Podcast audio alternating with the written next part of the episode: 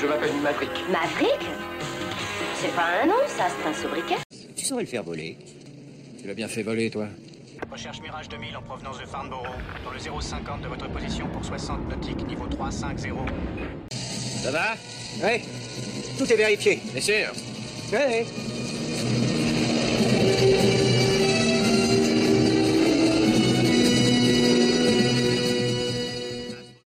À tous et bienvenue dans ce 20e épisode de- d'Avion légendaire où je vous parle aujourd'hui du B-17 et du film Memphis Belle. Alors le B-17 Flying Fortress, la fameuse forteresse volante, est un bombardier lourd quadrimoteur fabriqué par Boeing qui a volé pour la première fois en 1935. C'était à ce moment-là le seul quadrimoteur monoplan au monde.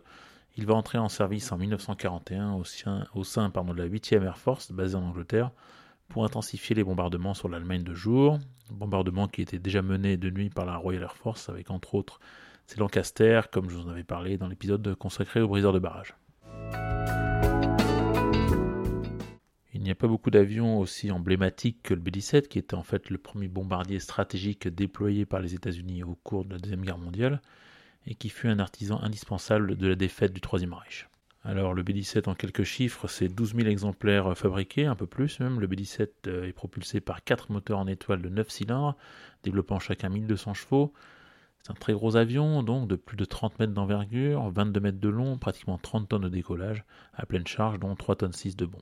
Son rayon d'action maximal était d'environ 2900 km, pour une vitesse maximale d'environ 500 km/h vide, mais plutôt de 300 km/h lorsqu'il était à pleine charge.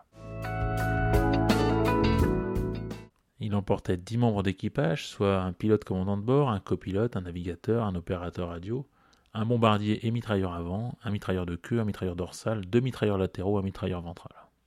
Entre 1942 et 1945, les B-17 vont déverser 640 000 tonnes de bombes sur l'Allemagne et les pays occupés, au prix, il est vrai, de très très lourdes pertes, estimées à environ un tiers des effectifs engagés, soit environ 4700 appareils qui ne sont jamais rentrés. Fait peu connu, les Allemands ont eux aussi utilisé des B-17 en Norvège et au Moyen-Orient, en recyclant des appareils qui avaient été contraints de se poser en territoire occupé et en les rebaptisant Dornier 200. Après la guerre, certains B-17 furent recyclés en avions de transport, en avions de sauvetage en mer, de lutte aérienne contre les incendies, ou comme avions de reconnaissance. En France, ils ont été utilisés pendant encore 30 ans après la guerre par l'Institut géographique national, l'IGN, pour la photographie aérienne.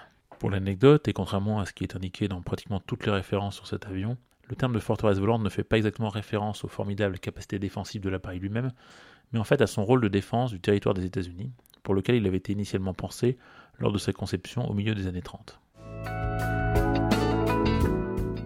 Le 14 février 1944, un B-17G, immatriculé 42-310-44 et baptisé Hudid, décolle avec le reste de son escadrille de la base de Foggia en Italie pour une mission de bombardement de la gare de triage de Vérone.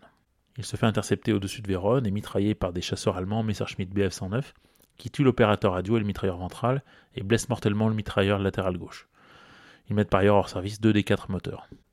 Le pilote tente de ramener son appareil mais est obligé de se dérouter sur l'aérodrome de la plaine de Calvi et alors qu'il termine son approche, un troisième moteur en lame l'obligeant à amérir en face de la citadelle. Les sept membres d'équipage restants peuvent être évacués et vont être secourus. L'avion est initialement intact au fond de l'eau, mais une tentative ultérieure de renflouement va briser et désagréger la partie arrière et déplacer l'épave un peu plus à l'ouest, emplacement où elle se trouve toujours. Tous les clubs de plongée du coin proposent aussi du B-17, qui repose donc par 28 mètres de fond. Le nez avant a totalement disparu, le poste de pilotage, certaines commandes, la carlingue, les ailes, les quatre moteurs sont par contre parfaitement visibles, ainsi qu'un reste de train d'atterrissage. Ce sera le dernier vol pour le pilote Frank Chaplick, qui sera par la suite contrôleur aérien dans le civil et qui décédera de sa belle mort en 2003 à 83 ans.